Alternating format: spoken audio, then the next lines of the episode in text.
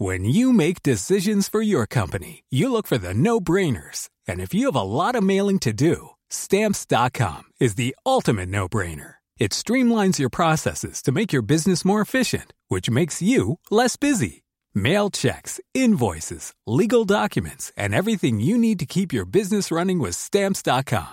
Seamlessly connect with every major marketplace and shopping cart. Schedule package pickups and see your cheapest and fastest shipping options from different carriers. With rates up to 89% off USPS and UPS rates. And with the Stamps.com mobile app, you can take care of mailing and shipping wherever you are. Make the same no-brainer decision as over 1 million other businesses with Stamps.com. Sign up with Code PROGRAM for a four-week trial, plus free postage and a free digital scale. No long-term commitments or contracts. That's Stamps.com.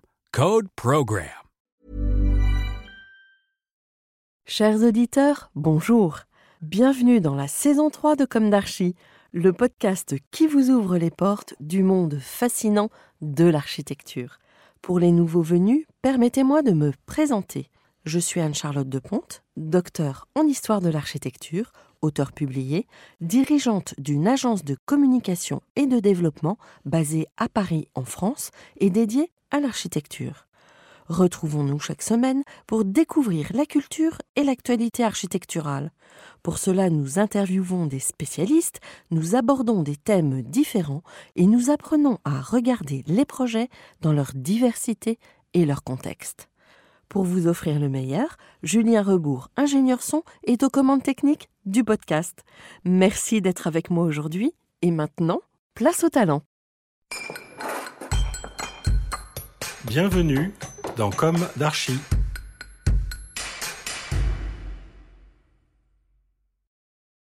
Chers auditeurs, ravi de vous retrouver aujourd'hui en compagnie de Raphaël Walter et Mathis Rager. Bonjour. Bonjour. Bonjour. Bienvenue dans Comme d'Archie. Vous êtes tous deux architectes, n'est-ce pas? Exactement. C'est ça. Et à la tête de Anatomie d'architecture, qui compte aussi un anthropologue Oui, effectivement. et une associée. Vous pouvez les citer? Alors, on travaille avec un anthropologue depuis trois ans qui s'appelle Emmanuel Stern et on travaille depuis euh, un peu moins de temps avec une architecte qui s'appelle Alice Mortamet. Bon. Donc, Anatomie d'architecture dite ADA, qui fonctionne sous la forme d'une coopérative. Vous militez pour une architecture bioclimatique, 100% locale et naturelle. Vous investiguez le champ de la conception et de la construction, de la recherche et de la transmission de votre savoir. Alors, on va tenter d'aborder tout cela, mais commençons par le début. Quels ont été vos parcours respectifs, votre jeunesse, où s'est ancrée votre envie d'architecture? Quelles ont été vos études Allez, j'ouvre le bal.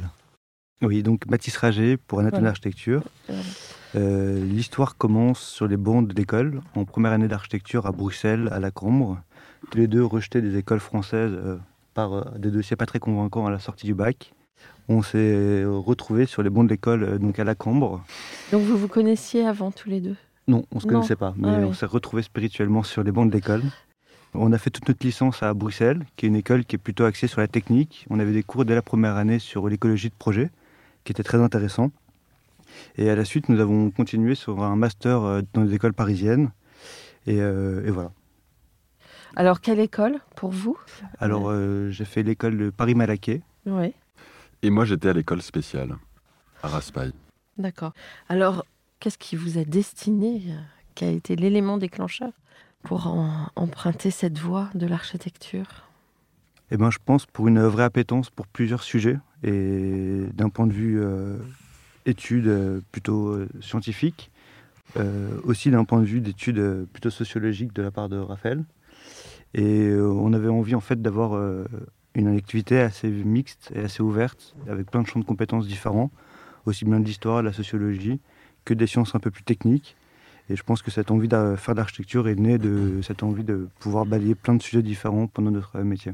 D'accord. Donc c'est arrivé euh, en fin de parcours scolaire ou, c'est- ou est-ce que ça remonte à plus loin dans l'enfance ou non? Pour ma part, c'est vraiment arrivé le jour où j'ai appris que j'avais le bac, euh, où je me suis dit qu'il fallait que je fasse quelque chose après le bac, et c'est là où j'ai été m'inscrire à Bruxelles.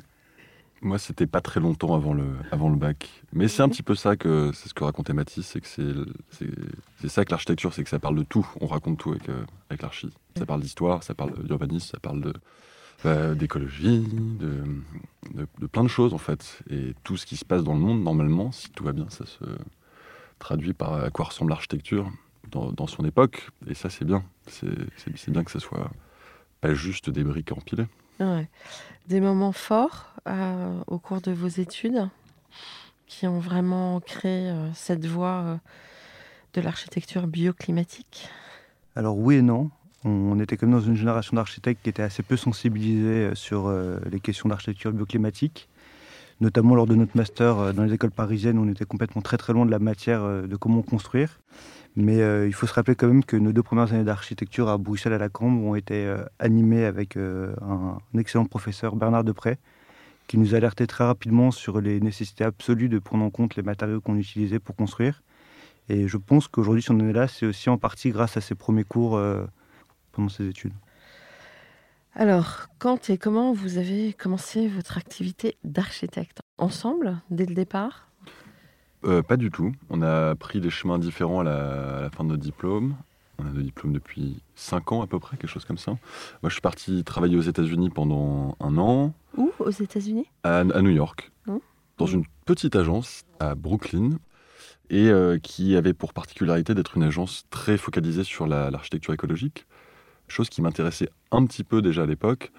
Mais c'était euh, une façon de pratiquer l'architecture écologique très à l'américaine, c'est-à-dire très très en surface, très dans l'apparence. J'ai travaillé notamment sur une maison pendant euh, euh, une bonne partie de cette année aux États-Unis, qui était une maison qui aujourd'hui est terminée, qui est une maison qui est maintenant assez connue, qui a eu des, des, articles dans la presse, dans le New York Times, etc., et qui est réputée comme étant une des maisons les plus écologiques de l'État de New York. Elle se situe où? Elle se situe dans la, la, la, l'île de Long Island, à l'entrée des Hamptons, qui, mmh. pour ceux qui connaissent, c'est, c'est une région très riche des États-Unis. Ouais. Et ce qui est, c'est ce que j'allais dire sur cette maison, c'est que c'était une maison écologique très américaine, c'est-à-dire que c'était une maison recouverte de, de, bois, mais aussi recouverte de panneaux photovoltaïques. Elle a l'air très naturelle comme ça, mais c'était une maison de 200 mètres carrés avec des panneaux solaires qui venaient d'Espagne, avec une couverture en, en bois qui venait de, de l'autre bout des États-Unis, avec des fondations en béton gigantesques. C'était un peu une villa écologique de luxe oui, euh, alors c'est plus peut-être un démonstrateur par rapport euh, à la matière, mais pas. L'équation n'est pas complètement écologique, euh, voilà, du fait de. C'est sûr. Des matériaux fabriqués très loin.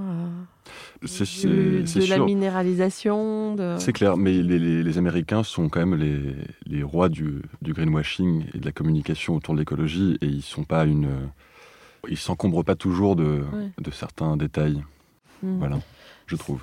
En effet, c'est, je trouve que c'est assez intéressant. Une maison euh, écologique pensée à New York, il y a presque un contraste où, qui est assez euh, saisissant. C'est sûr, une maison dans les Hamptons, j'ai parlé de villa tout à l'heure, écologique, c'est euh, par, par, essence un peu contradictoire. Ouais. On peut faire la maison la plus écologique qu'on veut, avec du bois, avec euh, de la paille, enfin plein de choses. Si euh, elle au milieu d'un magnifique parc euh, à l'américaine avec une pelouse bien tendue, ça, ça, posera toujours question. Ouais. Donc euh, c'est ça qui vous a poussé encore plus à aller vers le bioclimatique Non, c'est pas ça. C'est pas ça. C'est euh, au bout d'un an, je suis rentré en France et euh, on s'est retrouvé avec Mathis et on a eu toute une période de quelques années, je pense, où on a fait l'expérience euh, après nos diplômes à Paris, en France, de l'agence d'archi un petit peu plus classique, des grosses structures euh, dans lesquelles on, on, a appris plein de choses, mais on s'est beaucoup ennuyé aussi, je crois. Vous voulez citer euh... Les agences dans lesquelles on s'est ennuyé oui. oui, alors moi je me suis un peu ennuyé chez LAN Architecture, ouais. ou chez SCO Architecture aussi. Ouais. Et je pense que le point culminant de mon ennui, c'était de dessiner un stade de foot au Qatar euh, pour 80 000 places. Et c'était euh, sur le descriptif des poignées de porte, où là j'ai senti le, le bout de, de, ma, de, mon exercice d'architecte. Et ouais. ça tombait bien parce qu'à ce moment-là, Raph était en train de dessiner des usines euh, de militaires pro d'assaut en Inde. Et dans Et quelle agence? Pour Architecture Studio. Bon, ah je, à l'époque, le, le, projet était secret. J'espère que c'est déclassifié maintenant. J'ai aussi travaillé sur des usines de sous-marins nucléaires, où il y a, voilà, pour Architecture Studio également. Ah oui le, le, sommet de l'ennui, moi, je crois que ça a été euh, probablement chez Manuel Gautran. Voilà, on, on, faisait beaucoup, beaucoup de logements en, en grande quantité euh, en Hollande, dans un nouveau quartier, Mhm. près d'Amsterdam. Mais je, je pense que je peux parler pour nous deux en se disant que ce passage dans les grosses structures a été vraiment fondateur pour nous. Et personnellement, je ne regrette rien parce que c'est un peu en contradiction avec euh, tout ça qu'on a eu plein d'idées, qu'on a voulu faire euh, des choses différemment et ça nous a poussé à, un peu se bouger et euh, Mais alors, vous avez bougé vite parce que si vous êtes diplômé depuis 5 ans, je crois que vous avez 11 000 followers sur Facebook. Oui, Donc je me suis dit que si vous en aviez autant, c'est qu'il s'était quand même passé des choses. à moins que vous soyez euh, dans un star system de l'architecture. Déjà Non, c'est vrai. En même temps, on a démarré notre activité sur Anatomie d'architecture d'une façon un peu particulière. Ouais. Euh, L'envie de base, c'était pas du tout de fonder une agence d'architecture pour répondre à des projets, c'était plutôt de faire de la communication et de la vulgarisation de données scientifiques. On s'est rendu compte qu'on avait tous des envies, des convictions écologiques, mais quand il s'agissait de construire des maisons ou de construire tout court, le grand public était très très loin des réalités euh, de l'empreinte carbone, des énergies grises dépensées, et qu'il fallait absolument, à la manière de l'alimentation, du transport, faire un pas en avant vers le grand public pour démocratiser ses, connaissances et donner envie à chacun de pouvoir mieux construire et plus en adéquation avec le réchauffement climatique. Donc effectivement, il y a eu cette envie de départ de faire de la communication sur l'architecture écologique qui s'est traduit par un projet de recherche, un projet euh, de, recherche documentaire. Et, euh, et je pense que c'est pour ça qu'en fait, on a réussi à capitaliser un, auditoire qui peut aujourd'hui euh, nous porter sur notre pratique d'architecte. Mais c'est pas l'inverse en fait. C'est vrai que la, raison pour laquelle on a euh, 11 000 personnes qui nous suivent sur, sur Facebook, etc., c'est pas du tout parce qu'on a fait de la- de l'architecture. C'est justement en faisant pas d'architecture, en se positionnant plutôt comme, comme journaliste, comme documentariste, que les personnes se sont intéressées à nous. Et il se trouve que par la force des choses et par un, un concours de circonstances, on a fini par faire de l'architecture. Mais c'est pas ça qui a fait qu'on a eu euh, une, une certaine visibilité à un, à un moment donné. D'accord. Et cette visibilité, elle est née sur un projet de recherche qu'on a mené sur un tour de France de maisons écologiques. Donc c'était deux mois de campagne euh, de valorisation des matériaux locaux dans des territoires en France, qui s'est traduit par une exposition et après des conférences. On en a eu une vingtaine de conférences à notre actif euh, dans toute la France. L'exposition était où? L'exposition, elle a tourné dans beaucoup de régions, dans beaucoup de villes euh, depuis euh, deux ans. Et surtout, on a eu l'appui de Gallimard qui nous a fait confiance pour écrire un bouquin euh, il y a aussi deux ans, pour traduire cette expérience d'un tour de France écologique dans un bouquin de 140 pages. Et ce livre, cet ouvrage a très bien marché en sortie du confinement, ce qui fait qu'aujourd'hui, on a aussi de la visibilité grâce à ce bouquin. Hmm, D'accord. Alors, euh, maintenant, on va parler de l'histoire de vos projets, puisque vous êtes en train de naître quelque part, enfin, de manière très forte et très impactante, visiblement? Alors, comment tout ça se concrétise euh, dans le projet? Eh ben, c'est vrai que donc à la sortie de ces deux dernières années de pédagogie et de transmission des connaissances, au fur et à mesure, on a été de plus en plus sollicité pour répondre à des projets, pour nous-mêmes en tant qu'architectes, pouvoir accompagner des porteurs de projets à l'élaboration de maisons écologiques. Et on en a beaucoup refusé au début, c'était pas du tout notre envie. On voulait pas se restreindre à, faire de l'architecture entre guillemets. Et il y a une commande, il y a un projet, il y a un client qui nous a fait confiance et on s'est dit qu'on peut pas le louper. C'était un, peu un projet fondateur qui allait nous permettre de construire une scope et d'essayer d'appliquer dans la pratique toutes les théories, tous les fondamentaux qu'on avait recueillis ces dernières années. Donc c'est un projet en Normandie qu'on vous présentera après. Et un peu la cerise sur le gâteau, c'est que pendant le Tour de France de on avait traité de la construction neuve.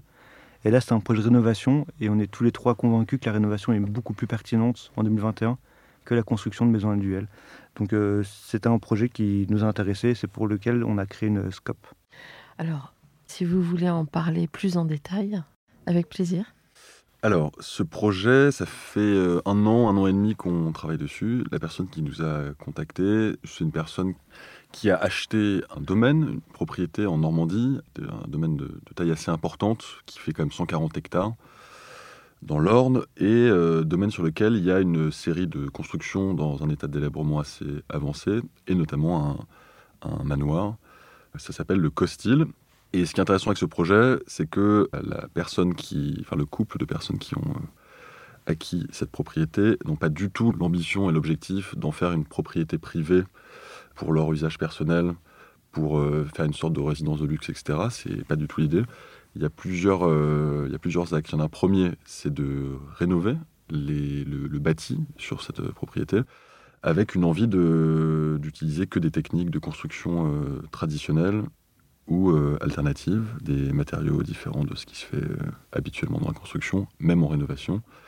Et il y a aussi un, un, projet assez, assez ambitieux et assez long-termiste sur le reste du, du, domaine, qui est de faire un lieu de une sorte de réserve naturelle pour les animaux, une sorte de sanctuaire pour la biodiversité, un lieu où il y aura du réensauvagement, comme on dit, où on laisse pousser les, les, choses sur le long terme, euh, voilà, euh, qui sera un lieu d'accueil pour du public où des gens pourront venir euh, s'intéresser à la nature, observer ce qui se passe quand on laisse vraiment la nature reprendre ses droits. Certains bâtiments sont classés ou pas du tout? C'est pas classé au monument historique. Il y a des, il y a des bâtiments remarquables, Ah oui. mais on peut au fond faire un peu ce qu'on veut, Ouais. tout en étant euh, malin, intelligent et raisonnable. Mais euh, oui, oui, on peut faire euh, plein de choses. Et alors, il y a un travail de recherche euh, sur ce qui existait déjà, j'imagine. Vous êtes dedans là actuellement? Alors Comment effectivement, on a pour ce projet un peu opté pour une façon de fonctionner un peu particulière, c'est qu'on travaille en immersion. Ouais. C'est-à-dire qu'on a 14 semaines qu'on passe sur site, où il y avait une volonté de vraiment s'inscrire dans le territoire local, d'avoir un ancrage euh, réel avec les acteurs locaux, avec les entreprises, avec les associations, pour pouvoir justement créer un réseau autour de ce projet, ce renouveau du Costil.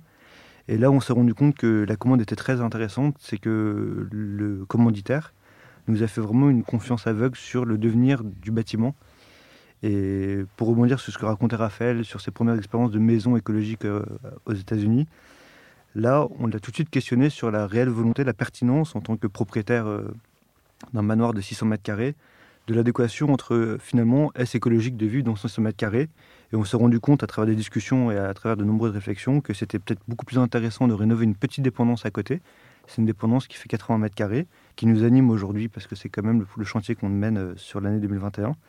Et il a dit, OK, il, a cru en ce pari-là, de réserver le manoir pour une rénovation qui ne serait pas sa maison, mais plutôt de se dire qu'il allait aménager dans la petite euh, maison à côté. Donc une fois qu'on avait mis ce postulat euh, comme euh, cahier des charges, on s'est un peu fixé des contraintes pour mener à bien ce projet. Et les contraintes, c'était d'utiliser que des matériaux locaux, des matériaux qui viennent d'un périmètre limitrophe au projet. On ne voulait pas du tout de grappier de la terre végétale, donc on s'est inscrit dans l'existant. Donc il n'y a pas d'extension, c'est vraiment un principe de surélévation. Même si ça peut sembler un peu absurde et contradictoire vu que le terrain fait 160 hectares, on avait vraiment pour volonté de dire que la terre était précieuse et qu'il fallait la conserver. Et ensuite euh, d'apporter vraiment une réflexion, euh, une stratégie bioclimatique au dessin qui nous a amené à euh, pouvoir réduire le plus possible les consommations futures des habitants et leur apporter une qualité de vie à somme toute assez remarquable. Alors, au niveau de la matière, vous avez retrouvé des savoir-faire? Parce que les entreprises, localement dans les territoires, certains savoir-faire sont toujours vivants. Alors oui et non, je pense, on peut dire. C'est vrai que le, plus le temps euh, avance dans notre pratique, plus on a euh, un intérêt croissant pour les pratiques locales, comme disait Mathis, et notamment des pratiques à l'échelle des régions ou parfois même des micro-régions. Et là, on, est en, on était en Normandie, c'est dans le pays d'Auge. Donc, ce qui se fait dans le pays d'Auge historiquement, c'est de la brique de terre cuite et du colombage, beaucoup, et un peu de pierre, du silex, des choses comme ça. Donc, on a notre, notre approche, ça a été de construire notre projet de rénovation avec plein de, d'apports euh, contemporains, si je puis dire, mais en utilisant des, en réinterprétant des techniques locales euh, traditionnelles. Donc il y a une partie qui est vraiment une partie de- où c'est la, la rénovation de, et de la euh, réisolation thermique d'une- d'un corps de bâtiment en briques, et il y a une petite extension qui est plutôt en, ossature bois et qui reprend la logique de colombage et de remplissage avec de la terre et de la paille, etc., en isolation. Voilà. Pour ce qui est des, choses comme par exemple la couverture traditionnelle, en ardoise, en cuivre, etc., on a trouvé des, artisans dans le coin qui sont très forts. Pour ce qui est de la maçonnerie en briques de terre cuite, on a beaucoup échangé avec des artisans locaux et on a travaillé avec certains d'entre eux. Mais on s'est aussi rendu compte que c'était euh, devenu assez marginal aujourd'hui dans ces régions-là, les, les- par exemple l'usage de la brique. Il en est un peu de même avec le colombage. Par exemple, pour le, le colombage, on a dû travailler avec des, des charpentiers d'un petit peu plus loin parce que c'était euh, assez difficile de trouver des charpentiers qui travaillent avec des aussi grosses sections. Pour l'isolation en terre et en paille, on a dû travailler avec des gens qui sont dans le Perche. C'est pas très loin, mais euh, parce que c'est rare maintenant de trouver des artisans euh, qui Ouais, veulent, qui veulent travailler avec de la la terre crue et, et de la paille.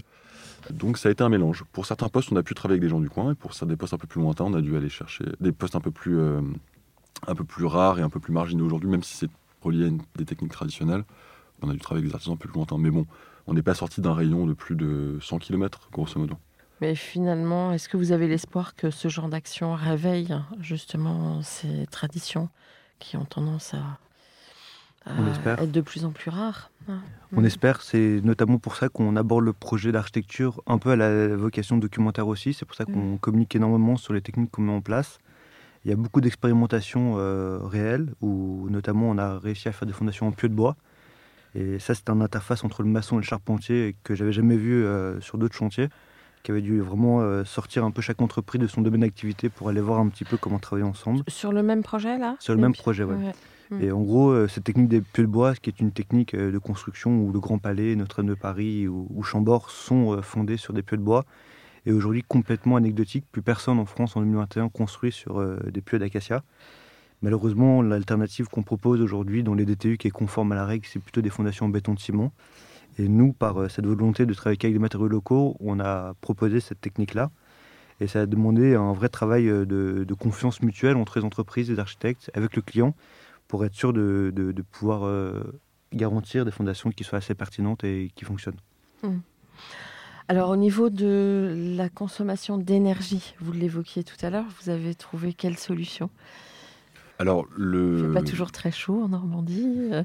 Non, c'est sûr, c'est sûr. Il y, a un truc euh, qui nous est euh, assez cher, c'est de bien faire, bien passer le message que aujourd'hui, quand on parle d'énergie, d'impact du bâtiment, on s'arrête vraiment, en règle générale, à l'usage, à la consommation de chauffage, à la consommation de climatisation, des choses comme ça, d'électricité. Et en fait, l'impact d'un bâtiment, il ne s'arrête pas du tout à ce qu'on voit en tant qu'habitant ou en tant que constructeur. Il commence très tôt, il commence vraiment, euh, si on s'intéresse aux matériaux qui composent sa maison, en réalité, l'impact, il, commence euh, au, gisement. C'est-à-dire que si on fait, décide de faire une maison en bois, en fait, on, peut décider de travailler avec du bois local, on peut euh, aller voir une forêt, d'où est extrait un arbre, qui sera scié, découpé, euh, calibré, etc., pour faire la structure de sa maison. Si on décide d'aller acheter un sac, de, je sais pas, du ciment chez Point pour faire ses fondations, par exemple, c'est en fin de compte extrêmement difficile d'identifier l'impact qu'aura vraiment sa maison, parce que pour faire ciment, il y a eu déjà des dizaines d'étapes mmh. de, dans la chaîne de production pour en, arriver là. Euh, ensuite, ces matériaux, ils sont acheminés, ils sont mis en œuvre avec un outillage, des machines, des choses comme ça, qui ont aussi un impact il y a un impact sur les sols, il y a un impact sur la production de déchets au cours du chantier. Et puis enfin, on, livre le bâtiment et ensuite on a des consommations à l'usage qui peuvent. Euh, nous, on a, on a aussi cette volonté de faire des bâtiments performants, on est bien d'accord, hein, mais, euh, mais on ne s'arrête pas là. Et puis même à la fin de. Enfin, il y a même la suite, c'est qu'il faut s'intéresser aussi de qu'est-ce qui se passera dans 100 ans si le bâtiment est inoccupé. Euh, est-ce qu'on se retrouve avec des fondations en béton qui seront là pour 1000 ans ou est-ce qu'on se retrouve avec des pieux de bois qui vont composter dans le sol tranquillement au fil des ans? Est-ce qu'on a grappillé de la terre végétale? Est-ce qu'on a fait des énormes infrastructures pour accéder à sa maison? Enfin, tout ça, ça compte énormément en fait dans le dans le dans l'impact euh, environnemental et dans l'énergie produite dans la construction d'une maison. Et vraiment, on déplore très très fort que le, fait que dans les débats publics, dans la création des labels, y compris venant de gens extrêmement compétents, ça soit si peu abordé Oui, pour euh, que nos auditeurs euh, comprennent, c'est un peu comme la problématique de la voiture électrique qui fait débat parce que euh, mmh. les piles, euh, la production n'est euh, pas si écologique que ça. Bien sûr. Et notamment sur la, nécessité aujourd'hui de faire d'architecture performante pour qu'elle soit bioclimatique. aujourd'hui, on se rend compte que ces modèles, qui sont souvent les modèles hérités de l'Europe du Nord, comme le Passivos ou autres, qui favorisent une architecture qui est extrêmement maîtrisée contrôlée avec aucune déperdition, c'est souvent au prix de beaucoup de membranes par vapeur, de par pluie, de, membranes plastiques.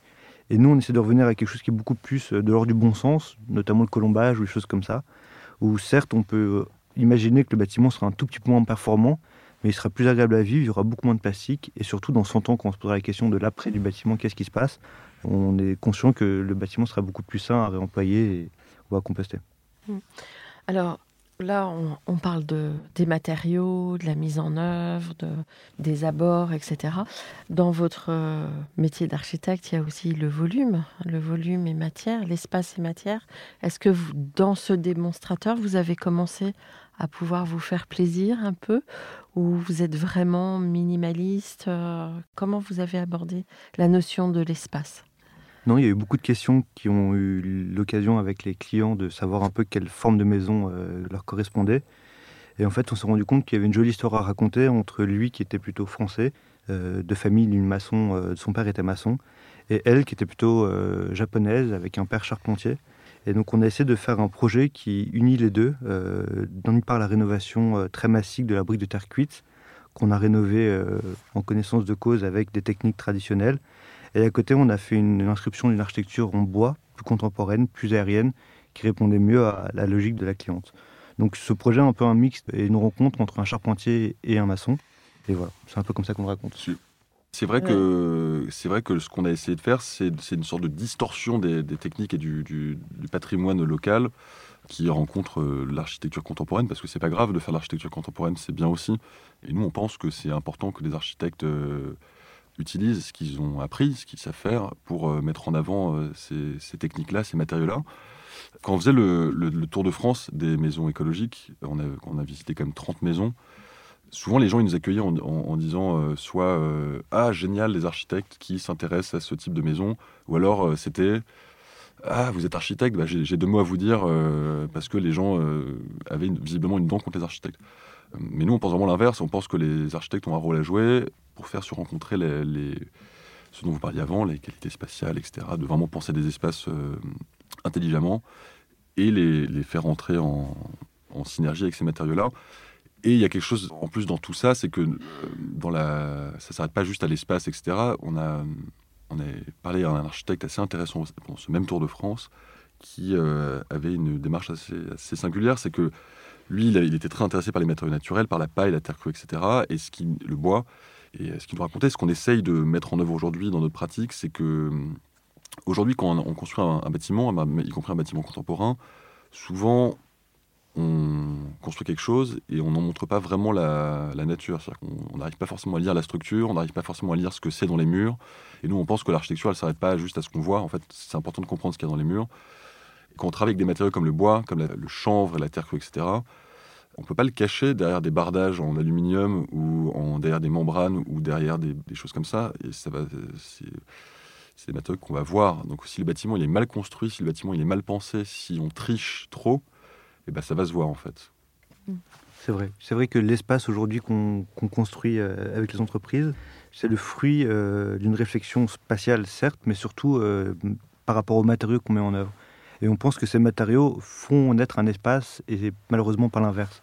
Et ça, nous, ça nécessite de notre part des études d'avoir un dessin très très propre et d'avoir des détails très figés sur comment dessiner et comment faire une ossature bois par rapport aux matériaux qu'on met en place. Quoi. Pour vous donner peut-être un exemple, c'est qu'on on isole toute l'extension en, terre chanvre, donc c'est du chanvre euh, mélangé avec de la, terre crue. Et euh, en matériaux de finition, on va faire des enduits, des enduits à la terre. On, ne va, on va pas aller mettre des, des, placos et des choses comme ça et de la peinture acrylique par-dessus ça. Ça serait quand même Très dommage. Ça serait, ça serait très dommage. Et pareil pour la structure bois qui va s'exprimer en façade. On a du chêne en façade qui va euh, se patiner avec le temps, etc., qu'on va utiliser pour ses propriétés. Enfin, voilà, c'est plein de petites choses. Euh. Et les planchers? Alors justement, les planchers sont l'occasion de présenter un tout petit peu aussi une nouvelle euh, casquette qu'on s'est accordée sur le chantier du Costil, à savoir l'organisation de chantier école. On a ouvert le chantier à 14 bénévoles pour une formation sur un plancher en quenouille, où, euh, avec l'aide euh, d'un encadrant Luc Van Demeschen, on a mis au point euh, un plancher entre solivages où on allait récupérer une technique traditionnelle qui s'appelle les quenouilles, où l'idée c'était que le matin les bénévoles aillent dans la forêt, couper du noisetier, donc c'est des petites branches de 30-35 cm de long, et sur lesquelles on vient de tresser un mélange de foin et de terre qui allait donner la composition du plancher. Et euh, aujourd'hui, c'est des techniques qui sont pas du tout au goût du jour. Plus personne ne fait des quenouilles, sauf dans la restauration du patrimoine euh, euh, ancien. Mais d'un point de vue acoustique et d'un point de vue performance des habitants, on, s'est rendu compte que c'était certainement le plancher le plus qualitatif qu'on pouvait apporter aux usagers. Et donc, on est très content de le remettre au goût du jour et de le faire en chantier école. Mmh. Il en est où ce projet donc? Aujourd'hui, on a fini le gros œuvre et on va attaquer les finitions pour livrer le bâtiment à Noël 2021. D'accord. Alors, euh, on va parler de ce qui peut faire mal, entre guillemets. Ça dépend pour qui.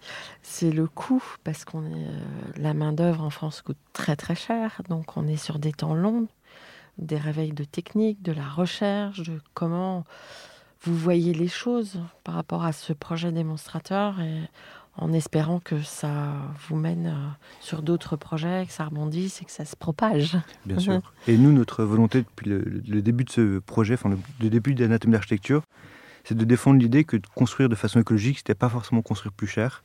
Et donc ça a vraiment été une, euh, un vrai fil directeur pour notre pratique et, ce projet qu'on met aujourd'hui en place.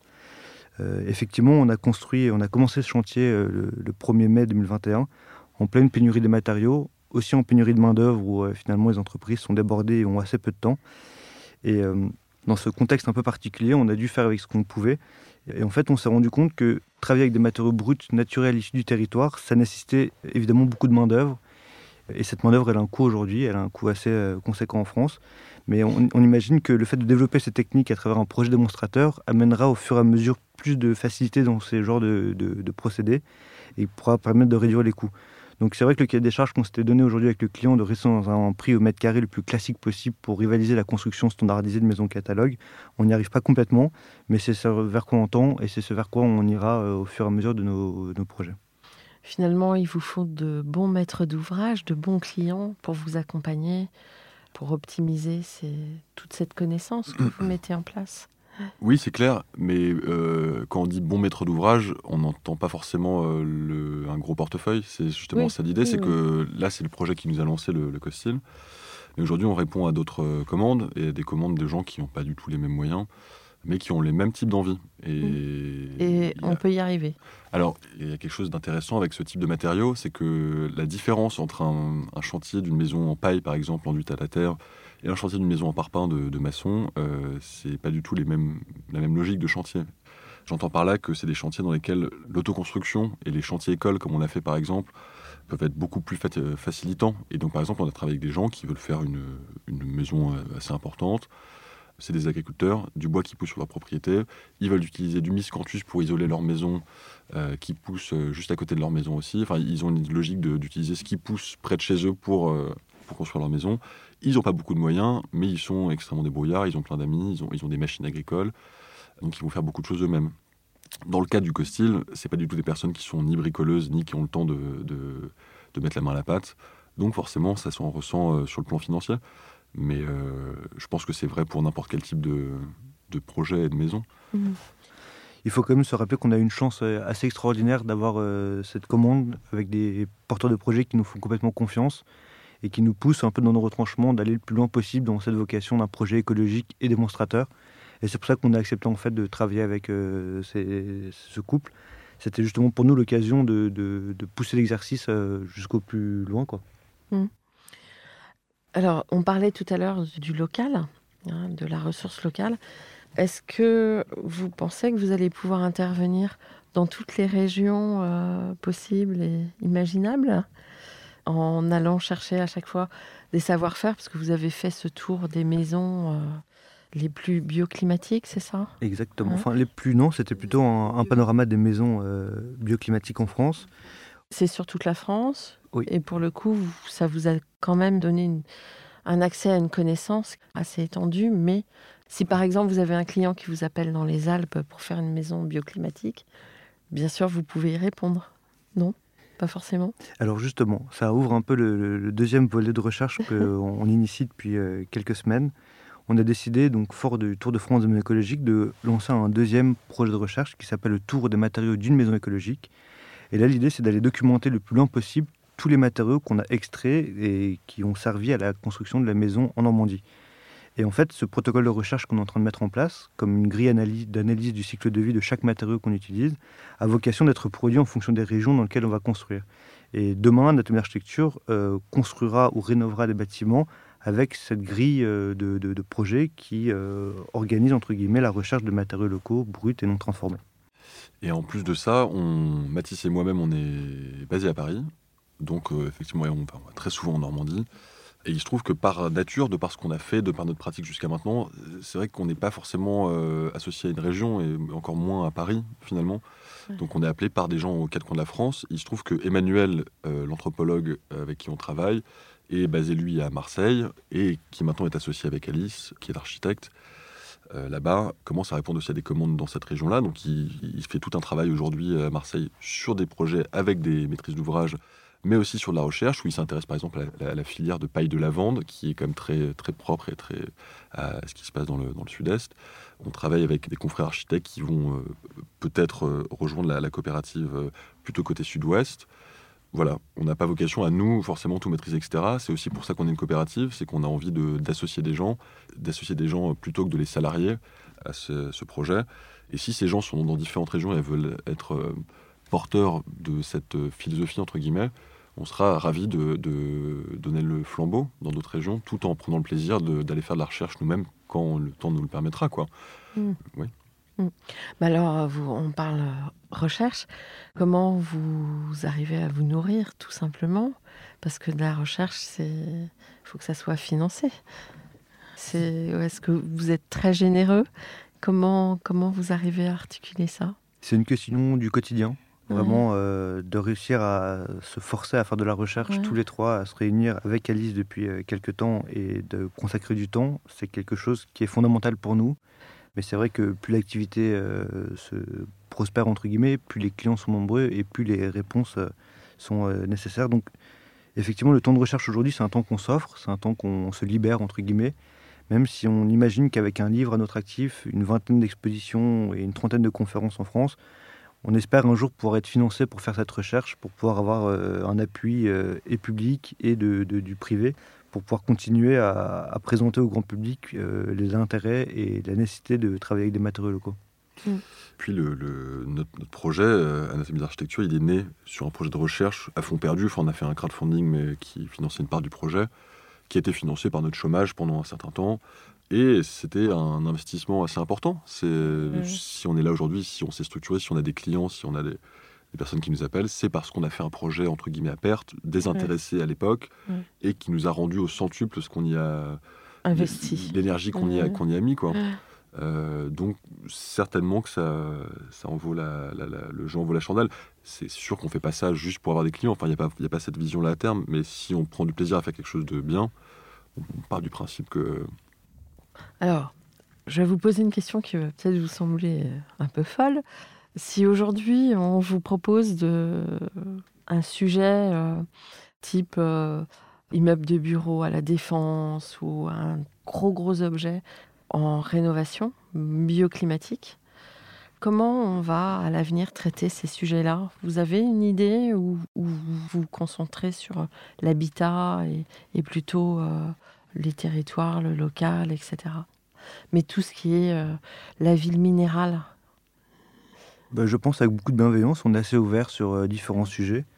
Euh, il y a un risque de vouloir s'enfermer trop dans la maison et finalement la maison c'est juste un domaine qui nous permet d'expérimenter des, techniques. C'est vrai qu'à l'inverse, aujourd'hui, construire un bureau à la défense, c'est sous beaucoup de règles de construction qui malheureusement ferment un peu le champ des possibles sur les matériaux qu'on met en œuvre mais ça peut être aussi un vrai exercice euh, intéressant que de pousser le cadre réglementaire afin d'apporter des matériaux locaux à la défense, à Paris, même si je ne sais pas s'il y a beaucoup de matériaux locaux à la défense, mais au moins d'aller en trouver quelques-uns. Mm. Et oui, et voilà, le travail qu'on fait nous euh, sur euh, cette petite échelle, on espère qu'il va égrener en fait pour, pour remonter. Et peut-être un jour, que, peut-être qu'un jour il y aura des bureaux à la défense isolés avec du terre chanvre parce que des gens fous comme nous et comme les artisans avec lesquels on travaille auront euh, l'auront fait euh, à un moment donné. Mais c'est vrai qu'on s'inscrit pas du tout contre, euh, contre ça. C'est plutôt que notre travail se situe hmm. à cet endroit-là pour l'instant. Pour le moment. Bon. En tout cas, votre épanouissement en tant qu'architecte va davantage vers ces matérialités très fortes plutôt que vers les morceaux de sucre dont parle actuellement Nicolas Michelin. Exactement. C'est un peu ça. C'est ça. bon. Comment vous imaginez le, monde à venir? Hmm. Vous vous projetez un peu? On essaie de se projeter. On a la chance quand même depuis un an de, côtoyer énormément le monde rural, euh, les petites échelles, le monde des localités assez, assez fortes comme euh, l'Orne dans la Normandie. Et on se rend compte qu'il y a plein de solutions, il y a plein de perspectives qui sont assez heureuses, assez joyeuses qu'on essaie de développer et qu'on essaie de, mettre en lumière pour euh, donner envie à des gens de se réintéresser à la provenance des matériaux. Mais en fait, on parle de matériaux de maison, mais aussi à la provenance de nos habits, de ce qu'on mange, de ce qu'on consomme au, quotidien. Et on a le sentiment qu'il y a des choses qui vont dans le bon sens, mais après, est-ce que, genre, euh, en parallèle de ça, euh, ça pourra faire le poids contre d'autres révolutions de société, on n'est pas sûr, mais est-ce que toi, tu as des idées? Mais euh, moi, à titre personnel, ce qui est assez rassurant, non, ce qui est assez encourageant dans ce qui se passe aujourd'hui, c'est qu'il y a clairement un, processus de peut-être de rupture qui est en, cours, peut-être de trop plein sur ce qu'on fait du moins en construction d'architecture un peu pareil depuis trop longtemps, depuis 100, 100 ans ou 150 ans, et que euh, j'ai l'impression que par ce qui se passe, par cette période de crise, ça va rendre un peu plus facile le fait de se débarrasser et de s'affranchir des, vieux maîtres qui nous ont euh, été enseignés à l'école d'archi euh, il n'y a pas plus tard qu'il y a mm, encore 5 ans. Et, et voilà. Aujourd'hui, on ressent, nous, en tant que jeune architecte dans ce monde de la construction, qu'il y a un peu une schizophrénie aujourd'hui dans la production architecturale et que cette schizophrénie, elle est dans un monde qui continue, le monde euh, qu'on a connu jusqu'à maintenant et qui évolue et, qui malheureusement va dans le mauvais sens. Il faut qu'on trouve un point de rupture. Mhm. Et à côté de ça, on voit de nouvelles pratiques, des émergences, de nouvelles façons de faire l'architecture qui sont très encourageantes. Et aujourd'hui, on est tellement dans ce monde-là qu'on regarde euh, la vieille garde architecturale avec un peu de, d'aberration, entre guillemets. On est en 2021, le rapport du GIEC est sorti il y a un mois sur euh, le monde va mal, en fait, il faut faire attention à ce qu'on fait. Et si on ne prend pas des décisions maintenant pour euh, changer un peu notre, notre angle d'attaque, ça peut aller dans le mauvais sens. Donc c'est un peu la façon dont on regarde les choses. Et aujourd'hui, j'ai plus aucun plaisir à regarder un projet d'architecture où il y a du béton de ciment, entre guillemets, et c'est un projet standard. Pour moi, il est complètement hors du temps et il répond mal à une question qu'on lui pose de comment on s'inscrit en 2021 dans une construction raisonnée et raisonnable pour, pour le devenir. Quoi. Mmh. Mais c'est peut-être euh, d'abord euh, les, je dirais les, ceux qui ont vraiment le pouvoir dans la construction qui doivent se sentir concernés. Eh Parce ben, que l'architecte. Euh, eh ben, justement, nous on médite pour. c'est un peu d'une façon de se positionner en tant qu'architecte, mais on imagine aujourd'hui que ceux qui ont le pouvoir, c'est plutôt ceux qui consomment que ceux qui construisent. Et les consommateurs de bureaux, les consommateurs de logements, les consommateurs de la ville ou des campagnes, Demain, il faut les, convaincre qu'on ne peut plus construire comme on construisait avant. Et à partir du moment où le consommateur, l'usager final, prendra conscience de son poids en tant qu'usager et aussi porteur de projet, nous, ça nous permettra, en tant qu'architecte, de pouvoir l'accompagner et d'y répondre avec beaucoup plus d'intelligence qu'avant, on ne lui posait pas la question. Mmh. C'est clair, on peut vous donner un exemple. Nous, on, on travaille beaucoup effectivement à cette échelle-là. Tous les projets dont on parle dans notre bouquin, c'est des maisons individuelles. Et là, on parle peut-être en, sous-texte de gros majors du bâtiment, peut-être des personnes qui construisent, mais qui ont aussi un poids politique. Mais il ne faut pas oublier, par exemple, qu'un euh, un, tiers des permis de construire aujourd'hui en France, c'est des, permis de construire de maisons individuelles qui sont, euh, qui sont essaimés sur tout le territoire, qui sont un peu partout. Et c'est une, une, part absolument colossale du bâtiment. Et en fait, si demain, les, les, gens qui construisent des maisons individuelles euh, sont avertis, ne serait-ce que sur ce qui existe d'autre, peut-être qu'un jour, ils vont juste plus vouloir des, des maisons en, en, parpaing ou en briques alvéolaires de chez Maison Phoenix. Ils voudront mmh. construire autre chose et ça sera, ça sera déjà un, un, bon début, en fait. Euh, par exemple, il y, y, a plein d'angles d'attaque. d'attaque. Et qui sont quand même très inconfortables. Enfin, je, au fur et à mesure, l'expérience nous prouve que les matériaux industriels lesquels on a, on a l'habitude de vivre sont quand même mille fois moins qualitatifs que des matériaux naturels où on se rend compte qu'au fur et à mesure, il y a une acculturation des porteurs de projets sur cette envie de vivre avec des matériaux naturels qui gèrent l'humidité, qui gèrent euh, le, chaud, le froid et qui sont plus agréables et plus sains en fait pour, euh, Tout, la vraie valeur, elle est là, en fait. Bien sûr. Mm. Mm. Bon, quel conseil donneriez-vous aux étudiants en architecture aujourd'hui? On s'est rendu compte, mais je crois que c'est plus le cas aujourd'hui parce qu'on a eu l'occasion de faire beaucoup de conférences et beaucoup de cours avec des jeunes étudiants en architecture qui sont beaucoup plus avertis que nous il y a quelques années sur les sujets euh, écologiques. Mais euh, finalement, je pense qu'il euh, faut vraiment redonner aux architectes et aux étudiants d'architecture le, plaisir de travailler avec une matière, une matière qui est signifiante, une matière qu'on peut palper, une matière qu'on connaît, une matière qui est le fruit d'une société. Et je pense que ce parallèle-là, il est important de le reconstruire parce que finalement, on récupère aussi beaucoup d'étudiants d'architecture qui sont en perte de sens complet parce que leur activité est complètement loin d'une matérialité euh, physique. Donc mm. pour nous, c'est un peu de refaire cette jonction entre la construction et euh, la matière. Vous-même, vous avez mis la main à la pâte dans votre chantier en Normandie Mhm. Beaucoup trop, oui, malheureusement. oui, on, s'est fait gronder par, euh, par la MAF, parce que normalement, on n'a pas le droit de, de, faire ce genre de choses. Mais oui. Oui, vous êtes confronté à la matière, justement. Oui, oui, on a brûlé des pieux de bois avec euh, nos amis maçons et charpentiers. On a...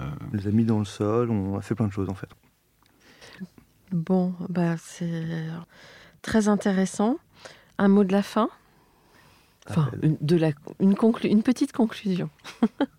Bah, une petite conclusion, c'est que finalement, euh, on se pose beaucoup de questions et on n'a pas vraiment vocation à devoir y répondre.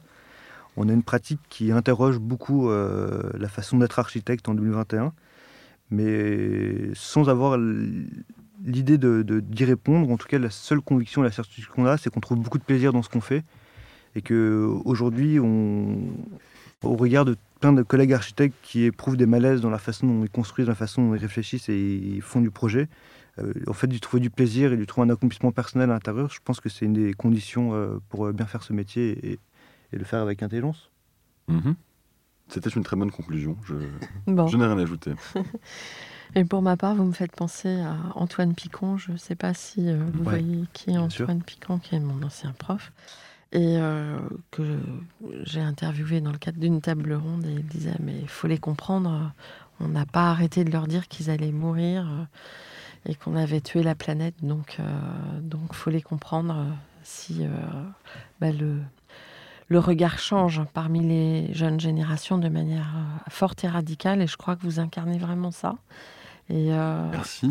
et vous le et en plus vous donnez les moyens de de rentrer, euh, j'ai l'impression, euh, à bras le corps dans ces nouveaux axes. Et bravo et on, voilà, on vous soutient. Super, merci. Merci beaucoup. Au revoir. Merci, chers auditeurs, euh, pour votre écoute. À la semaine prochaine pour un nouveau Comme d'Archie en français. D'ici là, n'oubliez pas la version en anglais et prenez soin de vous. Au revoir. Au revoir.